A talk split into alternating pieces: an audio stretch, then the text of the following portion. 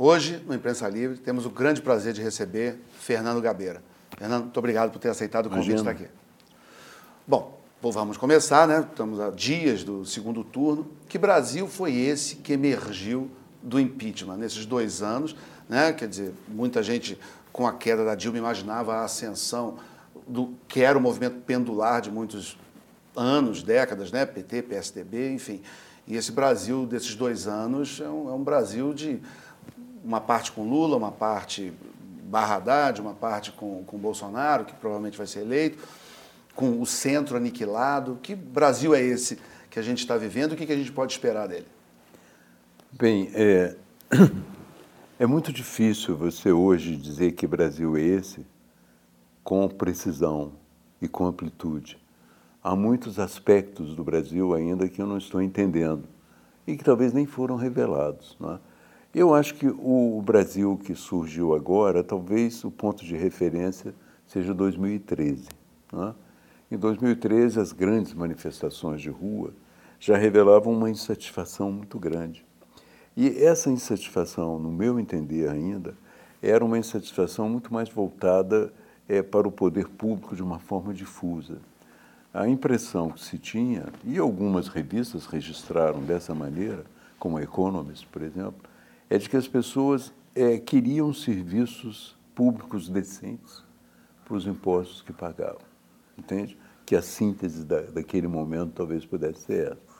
Depois, é, essas manifestações evoluem. Ah, eu acho que a população compreendeu que o Estado não lhe dava aquilo que ela merecia, o que esperava.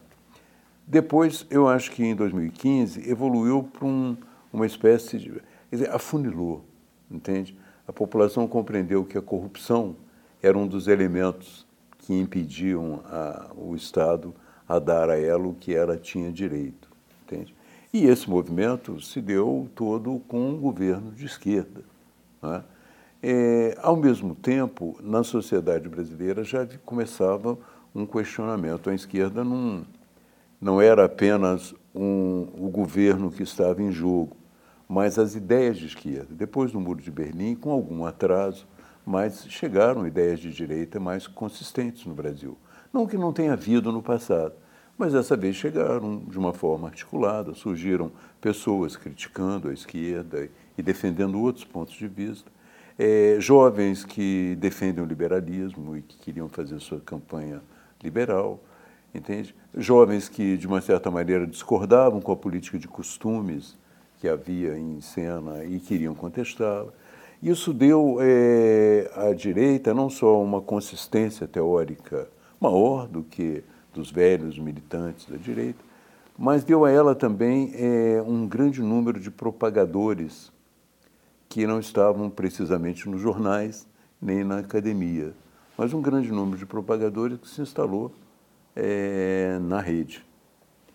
Então, é, a direita ocupou um espaço das ideias, teórico, entende? De crítica, e ocupou um espaço estratégico nas redes. Isso é, já dava a ela condições de influenciar no processo. Eu, por isso que eu digo que o Jair Bolsonaro não é um relâmpago, não é um raio em céu azul. Mas ele também, por sua vez, já fazia o seu trabalho. Ele já estava percorrendo o Brasil, defendendo é, a luta contra a corrupção e percorrendo o Brasil, falando num tema importantíssimo para todos os brasileiros no momento, que é a segurança pública. Tudo isso constituiu uma possibilidade de, do encontro dessa, dessa, dessa grande fervi, é, fervilhar de ideias na internet com um candidato que acabou encarnando essa expectativa da direita, a expectativa de mudança, a expectativa de luta contra a corrupção e a expectativa mais ou menos de é, uma luta contra a, contra a insegurança pública. Esses elementos eu acho que contribuíram muito para que eh, houvesse essa grande alternância. O que, que eu chamo de grande alternância? A alternância que nós conhecemos é a alternância entre o PSDB e o PT. Né? Agora nós estamos vivendo uma alternância semelhante à de 64 entende? Uma alternância onde você tem os setores mais, é, digamos assim, mais eu não diria radicais só, mas mais consistentes da direita e que querem enfrentar essa situação. A diferença é que é um Brasil assim, nós essa grande alternância no espaço e ah, não há mais Guerra Fria, né? vivemos num contexto democrático e vamos ver como essas forças agora se comportam é, nesse contexto democrático. Eu tenho a impressão de que qualquer uma delas que decidir é, atravessar a linha da democracia vai ser rejeitada, entende? Porque há um consenso, além de instituições, há um consenso bastante claro de que a nossa, é, a nossa melhor situação é a democrática, o que não implica que ela não possa ser melhorada progressivamente. Normalmente a direita ela, ela costuma ser muito cética. A parte é, existe o lado científico, evidentemente, a discussão, existem céticos na ciência, mas em relação à parte ideológica, política, é, da, da, direita há muito o, o temor de que a agenda ecológica muitas vezes é, vamos dizer, um subterfúgio, um pretexto para se aumentar a intervenção do Estado, para Perfeito. maior controle. E a gente vê isso, por exemplo, quando, ah, no, no, até no próprio documentário, o seu com o Moacir Góes, você chega a falar isso, que, do, da união dos vermelhos e dos verdes, né, que o pessoal chama de melancia. Aconteceu, aconteceu, não é? Aconteceu e foi, é, foi de uma certa maneira, é, teorizada, não é? É, se, se, nós pudermos voltar à história da esquerda é, no fim do século, sobretudo depois que o Brasil que houve essa essa derrota no Brasil e tal, é, você pode ver que havia uma necessidade, uma demanda de rever a capacidade de influência da esquerda. E algumas pessoas, entre as quais eu, é? talvez no Brasil eu tenha sido é, um dos grandes responsáveis, é, compreenderam que a luta entre proletariado e burguesia já não oferecia mais nenhuma capacidade de alteração no quadro. E que se é, fosse, se quisesse, de uma certa maneira, continuar questionando o sistema, isso teria que ser feito através das outras lutas, é? das mulheres, do meio ambiente, é, das minorias sexuais, enfim, é, das identidades é, de imigrantes que estavam no, no, Então, essa apropriação da esquerda dessas ideias não significa que elas tenham nascido Sim. no seio da esquerda. Sim. Você não vai encontrar um movimento gay sólido na, na Rússia, Sim. porque a polícia prende. Né? Você não vai encontrar feministas é, clamando na China, porque também não há esse espaço. Não é no território da esquerda que surgiram essas lutas. E elas não têm um conteúdo necessariamente de esquerda. Elas são ligadas à liberdade individual. Sim. Elas são lutas liberais, Sim. que foram apropriadas pela esquerda de uma certa maneira, como qualquer outra força política podia se apropriar. É? Então, é, a forma, e aqui no Brasil, sobretudo no candidato que será possivelmente vitorioso, há uma associação muito intensa entre feminismo, é, questão de, de mulher, de, de, racial. O ele não. É. Essa turma que foi para a rua enfim, falar ele não. Todo ah. esse processo, é, ele associa também com o PT. Sim. Entende? Quando, na verdade, é possível que esses movimentos possam se reestruturar, se recompor adiante e se libertar também um pouco é, dessa perspectiva é, da esquerda, porque estrategicamente Quero dizer, estrategicamente, se você pensar bem, é, nem as mulheres, nem os negros, nem os homossexuais, é, nem os indígenas podem vir a ter é, uma boa situação numa, numa revolução socialista. Sim, Entende? historicamente. Né? É, não vai acontecer, estou dizendo teórico, né? Sim, sim. Quer dizer, uma política é, das minorias no Canadá, a política indígena é muito mais avançada do que é, na China ou no que entra no Tibete, faz, entende? É, é, então, são essas ideias no Brasil foram uma maneira de dar uma sobrevida à esquerda, entende? E agora, é com esse processo todo, muito possivelmente, é, esses movimentos se é, reorganizam, né, se recolocam no mundo, e a nossa intenção é exatamente mostrar que eles não são necessariamente de esquerda, não precisa ter medo deles, Sim. entende? É, é interessante porque a gente está conversando sobre, vamos dizer, esses polos ideológicos estão colocados no segundo turno, mas antes da sua primeira fala, você diz uh, da sua aceitação de uma eventual derrota de algumas de suas ideias. Eu acho esse ponto importante, porque muito do que tem se falado dessa eleição é um, um aniquilamento do centro. Né? Quer dizer, uh, você teria extremos, você teria uh, uh, posições muito distintas, antagônicas em muitos temas, e, e, que dificultaria o diálogo normal da democracia, o diálogo no parlamento. Então, por exemplo, quando alguém diz eu vou perder a eleição, mas eu continuo apostando no Brasil, continuo apostando no diálogo, e vou. É, é uma aposta numa, na, na, democracia e isso é raro hoje. Né? É. Você, você vê muito do discurso de uh, eu vou vencer para aniquilar o derrotado. O derrotado diz não me deixe perder porque eu vou ser aniquilado, enfim. Então, essa é uma, e partidos que são tradicionalmente identificados com o centro no Brasil, e o centro virou centrão, virou uma coisa fisiológica, é associado nas pessoas muita fisiologia. O centro foi varrido, praticamente, nas eleições, uh, o que deve se confirmar domingo. Como é que você vê isso? Quer dizer, como é que você vê é, é, essa, esse espaço que hoje está vazio? Né? Se nós estamos vivendo mesmo essa República de Weimar, vamos dizer, onde hum. você só tem extremos brigando e sem um espaço de diálogo, ou há, pelo menos, espaço para reconstrução de um, de um diálogo a partir de janeiro? Bom, é, vou dizer a primeira coisa, que eu vejo extremos brigando, mas eu não vejo as forças que esses extremos expressam terem a mesma sensação é, de radicalismo que eles.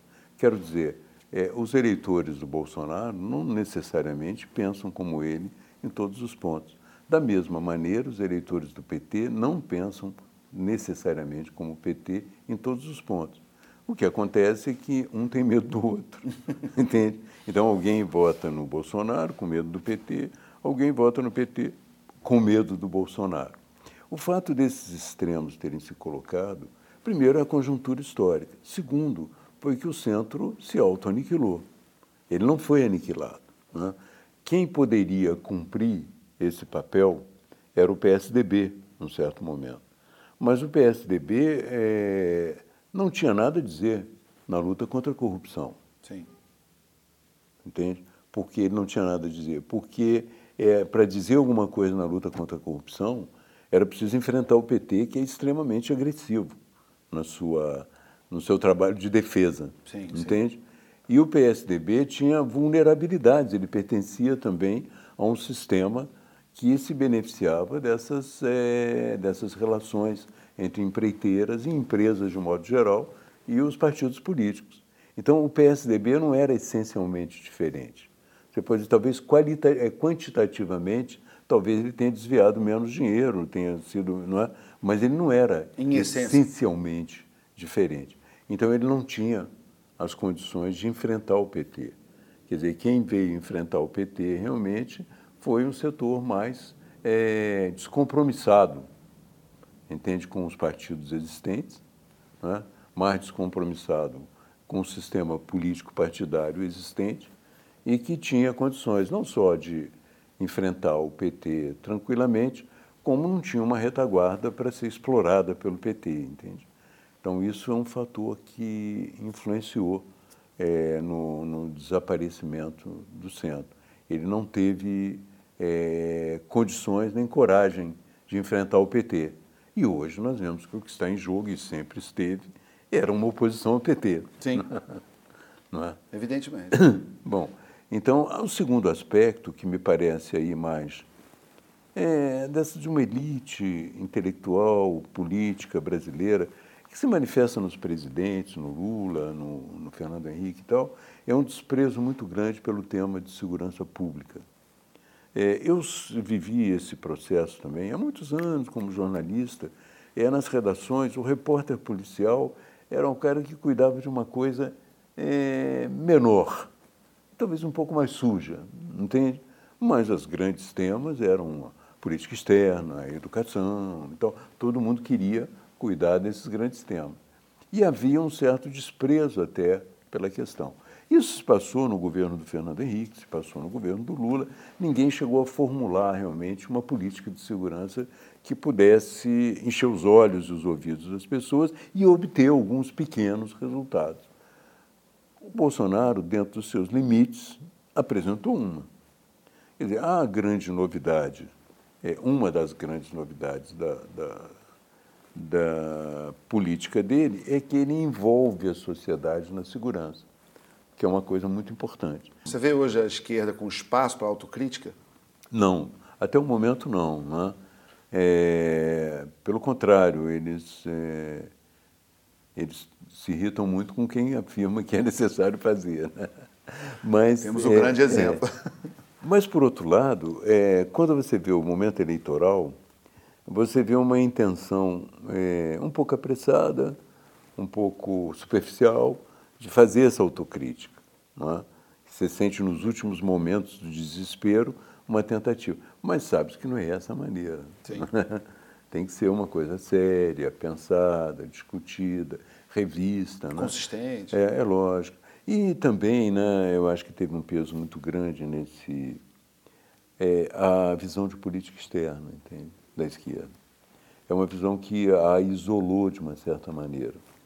E qual é o problema, que eu temo que o Bolsonaro não caia nessa, mas o problema é o seguinte, é você chegar ao governo com o partido vitorioso, você ter uma concepção de política externa e tentar é, julgar a tua concepção de política externa tal como ela existe no seu partido. Sim. Entende? Esquecendo que a política externa é um produto de um consenso nacional. Sim. Não é, vamos dizer, no caso do PT, o Walter Pomar, né? Exato. Não, Você é, é maior do que ele. É, é um, um consenso nacional. Então, é, você decidir que vai apoiar a Venezuela ou vai apoiar Cuba da maneira como se apoiou, é, canalizando recursos como foram canalizados, sem que haja uma consulta à maioria, ou sem que a maioria da população, que não sabia disso na eleição, Sim. que isso ser feito, é, aí você faz uma ligeira, um ligeiro salto, é, até um pouco antidemocrático. Você chega ao poder e transforma a política externa do país na, na expressão da sua política partidária e não da política nacional. Mas na política de segurança é, existem alguns equívocos, entende? Que é, quando você dá o norte, vamos matar, ou vamos, a polícia tem que ter o direito de matar, eu concordo, entende? A polícia tem que ter o direito de se defender e matar. É, é, se alguém tem que morrer, alguém tem que morrer, é quem está contra a lei e não o defensor Sim. da sociedade. Está muito bem. É o excludente de ilicitude, é, né, que tem que se discutir tanto. Né? Mas agora você tem que examinar o contexto em que nós estamos. Em primeiro é o seguinte, que uma política de segurança hoje, ela se beneficiaria muito da tecnologia e da ciência. E nós temos que é, julgar com isso. Eu venho de uma cidade agora de São Paulo, é, Guararema, uma cidade de 30 mil habitantes, que instalou 90 câmeras, tem um monitoramento eficaz dessas câmeras, reduziu brutalmente é, a, a, violência na cidade, praticamente é tranquila a cidade, todos andam tranquilos. Né? Há 33 meses não há um crime de morte, entende? Mas, e, e, mais ainda, essa cidade, gastando 6 milhões com esse equipamento, ela suprimiu a guarda municipal. Não é preciso guarda municipal, que custaria muito mais por ano. Então, quando você pensar na política de segurança também, você tem que levar em conta esse fator, que hoje, com a ciência e a tecnologia, você consegue efeitos maiores com um pessoal menos reduzido. E isso talvez não quer dizer que você não vá aumentar a polícia. É, nessa cidade, a coisa só funciona porque você tem uma polícia eficaz e enxuta, trabalhando ali a serviço das câmeras, entende? Mas é, não sei até que ponto, entende? No parlamento, com a quantidade de policiais que entraram e com todos com um pensamento, eles não vão ter uma tendência mais sindical, mais voltada para ampliar o número de votos Efetivo. que eles têm, do que realmente é buscar uma eficácia mais barata. Essa é uma questão, fica no ar. Né? A segunda questão é de que é, você precisa ensinar a polícia e dar coragem à polícia para ela resistir ou para ela é, atacar e para ela matar, se for o caso. Tudo isso é, as polícias do mundo inteiro são treinadas para isso. Agora, é necessário mais do que isso você ter um protocolo, como o Exército tem um protocolo. Então, não precisa muito é, fazer um protocolo para a polícia, porque o, o protocolo já existe, um, são as regras de engajamento. Elas já existem, você pode melhorá-las, é o que está sendo feito. Mas com as regras de engajamento você pode.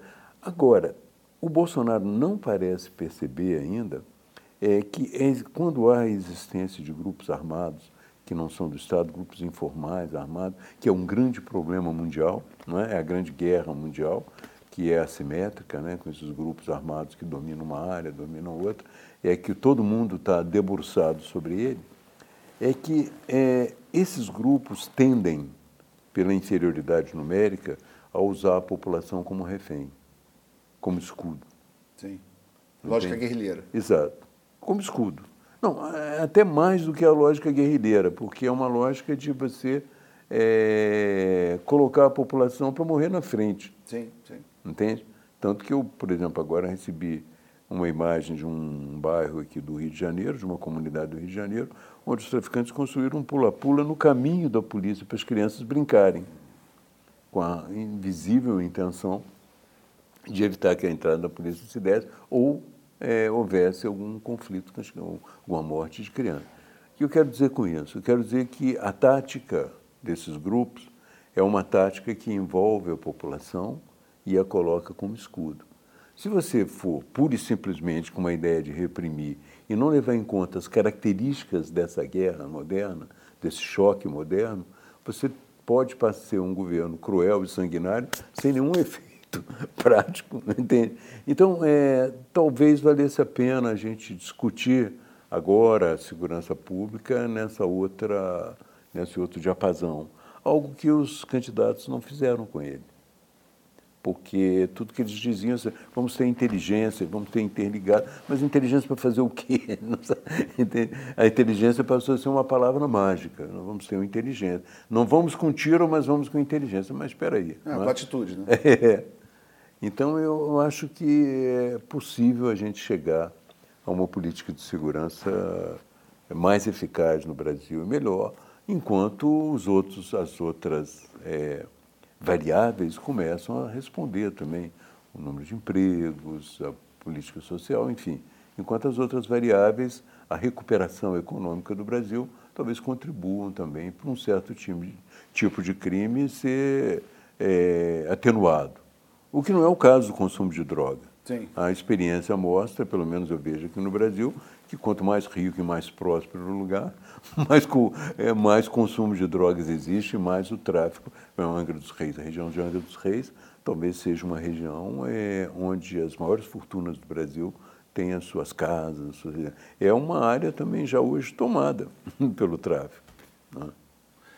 Interessante, porque um dos entrevistados aqui do programa foi o general Marco Aurélio Costa Vieira, ele foi o diretor executivo da Rio 2016, uhum. é um consultor de segurança, e algumas coisas que ele falou, ele falou primeiro que a, a, segurança deveria realmente contar com a inteligência, que com a inteligência a gente diminui muito do enfrentamento. Não, isso é evidente. Não é? Quer dizer, e, e das câmeras, ele citou muito o caso das câmeras e da, da tecnologia, da nuvem, do reconhecimento facial, enfim, foi, foi um, um tema dele. E, eu estou achando algumas similaridades, estou achando interessante, porque isso também me dá um pouco de esperança da volta do diálogo. Porque eu vejo, por exemplo, se o, o general Marco Aurélio estivesse aqui conversando, ele não ia discordar em muito do que, não, muito, que foi não. falado. Então, é, eu não, achei interessante. Mesmo eu mesmo entrevistei o coronel Visacro, que escreveu um livro sobre isso. Ele é do Exército. Sim. Ele, no momento, ele está no Texas, é, é, completando a sua formação e tal. Mas é um especialista nesse campo, entende? Hoje você tem dentro do Exército muita gente que entende, mesmo porque foram para o Haiti, é, foram correr um mundo, tem várias tarefas aqui no Brasil. Hoje você tem no Exército é, uma compreensão disso, entende? E uma capacidade de ação já razoável. Aqui no Rio já tivemos a experiência da, da intervenção, que foi feita sem nenhuma preparação, pessoas foram julgadas na tarefa sem preparação, sem dinheiro, no Sim. princípio, e, apesar disso, eu defendi a intervenção é, contra todas as correntes. Isso. Que eram... É, essa era uma dúvida. Eu queria uma, uma visão sobre a intervenção. Pois é, eu acho que a intervenção hoje ela é vitoriosa, dentro dos seus limites, entende? E mais do que vitoriosa, ela de um, de um, deu o, o complemento que era preciso para compreender como se atua nessas situações. Ela hoje, a teorização, a experiência vivida, vai produzir também uma nova teoria, uma nova capacidade de você enfrentar esses problemas no, no Brasil. Então, eu acho que foi altamente positiva, apesar das pancadas que levei. De todo eu não levei pancada, mas é pancada porque as pessoas achavam que o exército iria viria para torturar, para matar indiscriminadamente. E eu tinha tido uma experiência no Vietnã, tinha visto como eles, no, no Vietnã, no, no, no, Haiti. No Vietnã não tive experiência, não, felizmente. Mas no, no Haiti, vendo como eles atuavam, entende? E no Haiti eles atuavam bem. Então, nas duas favelas, a Cité Soleil e a. Principalmente Cité Soleil, né? Eles atuaram muito bem, eles substituíram os marroquinos, que eram da porrada e tal, e fizeram um trabalho muito mais inteligente, muito mais amplo e conseguiram reduzir a, a criminalidade, neutralizar os grupos que existiam lá. Então, eu acho que é, hoje existe já um, uma política de segurança embrionária, baseada na experiência, muito mais avançada do que, do que o Bolsonaro é, expressa. Não sei se ele vai adotá-la. Vamos falar do presidiário mais famoso do Brasil, lá de Curitiba. Vamos. Você é um ex-petista, poderia ter sido vice em 89 dele. É, a primeira lembrança que eu tenho da política do seu nome era, inclusive, no PT, na campanha de 86. Eu estava no colégio, não lembro bem. E como é que é, depois desses anos todos, tendo rapidamente participado do governo, tendo visto essa trajetória toda, olhar e ver o Lula hoje preso? né, do primeiro processo de vários que ele responde, é possível até que tenha outras condenações, que elas se somem. Como é que é de alguém que conheceu ele muito de perto, tem toda uma trajetória da esquerda, ver o Lula preso? O que, que isso gera de sentimento ou reflexão? Olha, eu lamento que isso tudo tenha acontecido, entende? Lamento que a esquerda brasileira tenha seguido esse caminho, lamento até que não ter mais nenhum bom diálogo com ela, que eu gostaria muito de ter. Mas é, eu acho que há uma coisa no Lula que melhoraria a minha visão dele se ele não tivesse tido a tendência de negar o que aconteceu. Entende? De tentar, através dessa negativa, impor a sua vontade à justiça e ao país. Né? Então, isso dificultou muito os últimos anos de relação com, ainda que seja uma relação distante, dificultou muito o, a relação com, ou pelo menos o debate com a esquerda. Né? Porque o fato de negar o que aconteceu diante de toneladas de provas, de evidências, era uma coisa que dificultava muito eh, qualquer tipo de, de avaliação, porque enquanto negam, o que querem. Eu mesmo já disse, o que, que significa lançar uma candidatura agora negando tudo o que aconteceu?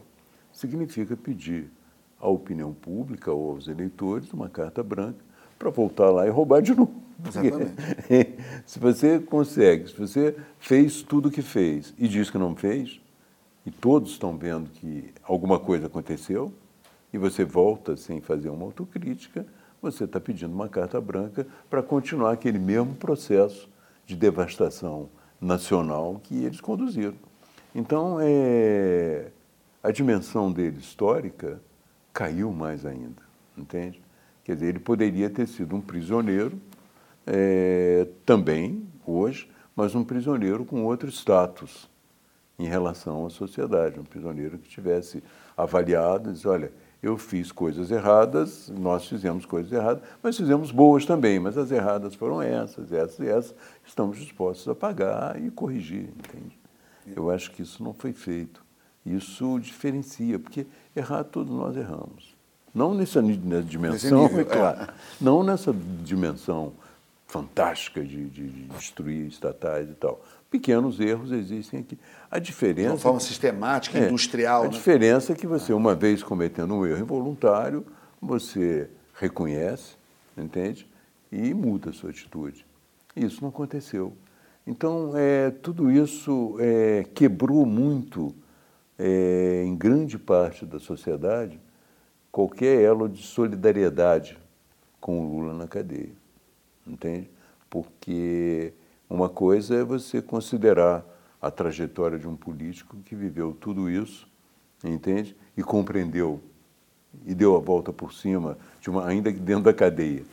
A outra é você considerar uma pessoa que fez tudo isso e diz que você é um elitista, um fascista, um picareta que está o acusando de coisas equivocadas. Uma curiosidade que, que eu acho que aparece de pessoas do seu convívio, da sua geração, que vem da, da, geração de 68, e quando você diz que, que o Lula deveria ter feito uma reflexão e reconhecido algumas coisas, me parece que talvez Algumas muitos... coisas não, as coisas principais. As coisas principais, né? Isso não é uma coisa que, que divide a sua geração, que, que tem, eu imagino, das pessoas do seu convívio, que você conhece a, desde aquela época. Nem todo mundo fez o caminho que você fez ou percorreu o seu caminho. Deve ter pessoas que eram seus amigos de infância ou de adolescência, que se você encontrar hoje no bar, eles vão dizer: não, pô, isso é golpe, o Lula é um preso político. Não, isso também não divide a, a, a geração que estava lá em 68 uh, lutando contra a ditadura e, e, e, não tem esse, eh, uma necessidade de uma parte dessa geração também fazer algumas reflexões? Olha, que você fez brilhantemente. É. Né? Olha, Alexandre, não é que divida a geração apenas, divide gerações. Né? É, hoje você vê muitos garotos gritando Lula livre, né? não aconteceu nada e tal. É, na verdade, a minha trajetória, é, primeiro eu já entrei no marxismo um pouco com o pé atrás, eu entrei via existencialismo. Né? Eu entendia como uma escolha pessoal. Né? E, e a, a entrada nessa luta como uma escolha num momento histórico determinado. É, segundo, porque eu, logo depois que a luta armada fracassou, fracassou tudo e tal, no fim da década de 70, eu já fiz uma autocrítica bastante ampla. Terceiro, porque é, quando caiu o muro de Berlim, eu me mudei para lá com a minha família. Então eu não tenho justificativa para ignorar que o muro de Berlim caiu, estava na minha cara. Aqui chega muito é, depois, né? anos e anos depois e tal. Então, é, houve realmente um descompasso, entende? Já havia um descompasso quando eu voltei entre a visão que eu trazia e a visão que existia. Né? É, e depois, agora, houve esse descompasso maior. Né? E a minha ideia foi o seguinte: continuar me criticando, continuar tendo uma visão crítica e estudando mais e mais e mais para fundamentar um caminho, entende? Não que eu tenha a intenção de fundamentar um caminho para o Brasil, de liderar, não quero liderar nada, nem o, a piscina do Flamengo. o que eu é, acho é que, para mim, é confortante ter uma visão do mundo, uma visão do Brasil, uma visão de tudo que aconteceu, do que está acontecendo e, mais ou menos, uma tentativa de contribuir num sentido que me parece melhor.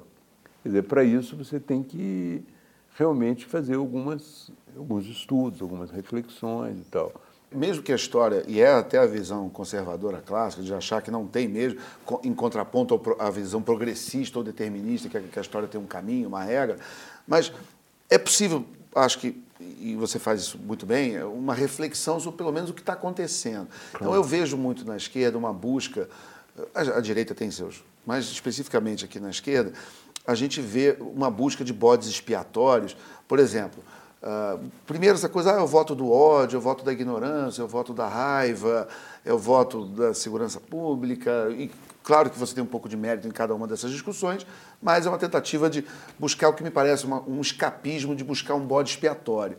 E os dois últimos mais fortes que eu tenho visto, o primeiro foi o atentado, lá na sua cidade natal, em Juiz de Fora. Exatamente. Né? É, onde é, ele dá um salto de 20, 20 e poucos por cento já para 30, 30 e tanto nas pesquisas e entra numa espiral de, de vitória né, grande.